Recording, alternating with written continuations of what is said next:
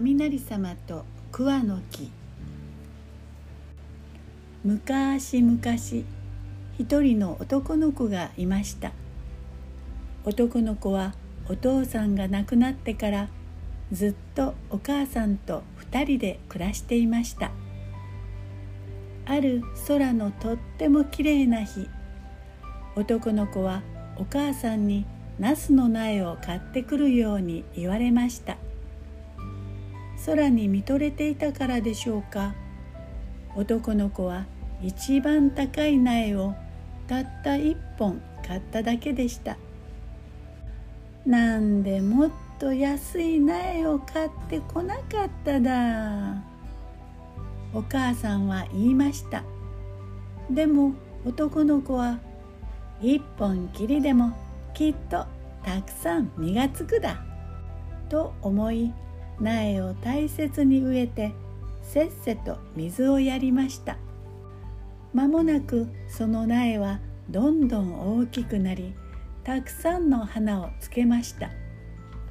どうだおっか。やっぱり高いナスは違うじゃろう。男の子は大喜びです。ところがどうでしょう。そのナスはどんどんどんどん伸びていくのです。わあお空まで伸びていったぞ。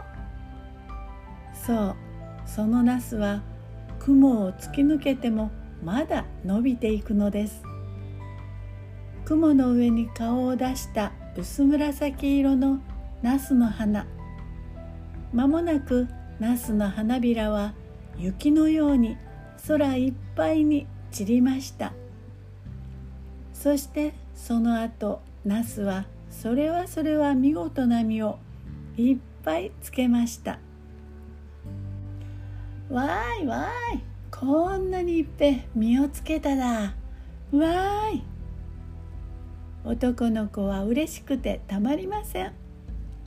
その夜は男の子はナスを抱いてお布団に入るとそっと思ったのです。明日はあのナスの木に登るんだ。雲の上に行けるかもしれないもん。翌朝男の子は早速ナスの木にはしごをかけました。ごれごれ危ねえからやめとけ。お母さんが止めるのも聞かずぐんぐん登っていきます。ぐんぐんぐんぐん雲に向かって登っていきます。とうとう雲の上に首が出ました。あ男の子は思わず叫び声を上げました。雲の上には大きな門があったのです。そっと門を開けて中へ入ってみると。あお星様だ。そこはそれはそれは美しい星の世界でした。男の子があまりの美しさにうっとりしているとギーパタン。後ろで門が閉まり一人のおじいさんが現れました。門を開けたら閉めなきゃダメでねえだか。おじいさんは大きなナスを抱えています。あそれオラのナスでねえだか。ほうこのナスはお前さんが植えなすったのか。おいしくいただいているからお礼をしなければなんねえだな。今晩はオラのうちに泊まっていけや。とまあそういうわけで男の子はおじいさんに連れられて雲の上をどんどん歩いていきました。おじいさんのお屋敷に着くと2人の娘さんたちが迎えてくれました。とてもきれいな娘さんたちです。男の子は頬をぽーっと赤くしてお辞儀をしました。晩になると男の子の前にごちそうが並び2人の娘さんたちがかわいい踊りを見せてくれるのでした。男の子は手をたたいて喜びました。お腹ももういっぱい。お父さんが亡くなってからこんなに楽しい夜は久しぶりだったのです。さて翌朝のことです。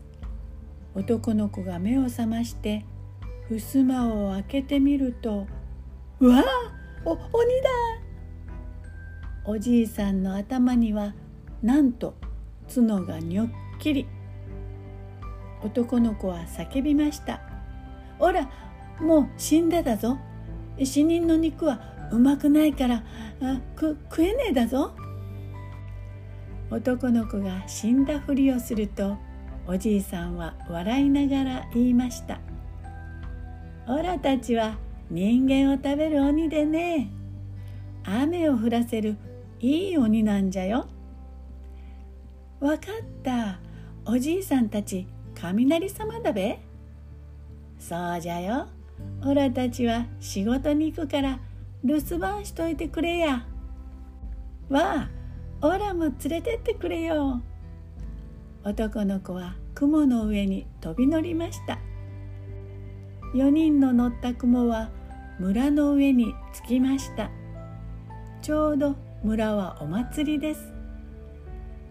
雷様は太鼓を激しく叩き娘さんたちはひしゃくで水をまき雨を降らせます。さあ村の人たちは大騒ぎ。それを見ていた男の子は面白くってたまりません。ねえねえオラにも雨のひしゃく貸してくれよ。早速水をまき始めました。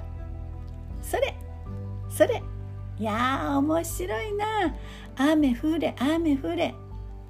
どんどん雨を降らせます。突然男の子の体は雲の上から真っ逆さま。わあ助けてくれ。